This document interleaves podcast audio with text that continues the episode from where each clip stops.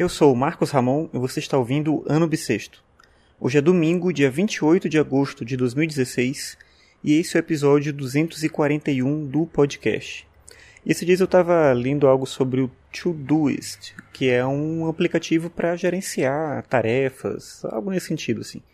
E aí tem um texto no blog deles falando, dando dicas de 22 aplicativos, um deles é o, o próprio aplicativo deles, aplicativos para gerenciar projetos.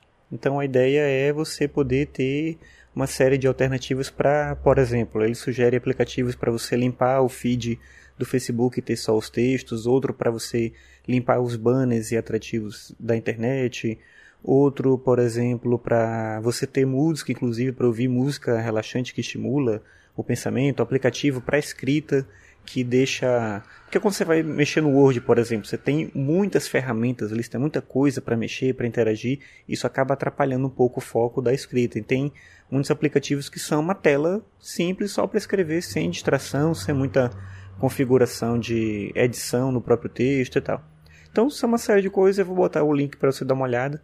É bem bacana a lista no sentido de você poder também ver algumas coisas que te ajudem nesse sentido. É difícil a gente trabalhar no computador hoje em dia porque você tem conexão com a internet, você tem uma série de distrações e qualquer coisa que ajuda a gente a gerenciar melhor esse processo do trabalho, do projeto, né, de organizar bem o nosso tempo. É, inclusive tem isso também, né, tem alguns aplicativos para ajudar a organizar o tempo, a, não só a gerenciar tarefas, mas a determinar um tempo para cada tarefa e tal.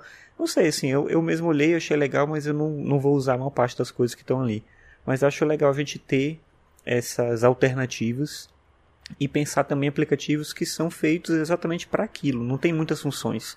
Ele é feito para te ajudar a gerenciar o tempo, ele é feito para te gerenciar tarefas, ele é feito para te ajudar a manter o foco na leitura na internet. Então cada coisa com uma função específica. Às vezes a gente fica arranjando tipo uma gambiarra para resolver, ah, como é que eu faço com esse outro aplicativo que eu uso para fazer tal outra coisa lá e tal. Isso nem sempre é legal, você perde muito tempo e não consegue fazer bem aquilo que você quer. Então, dá uma olhada lá na, nessa lista, acho que é interessante. Aí fica essa dica para você de repente organizar melhor os seus projetos.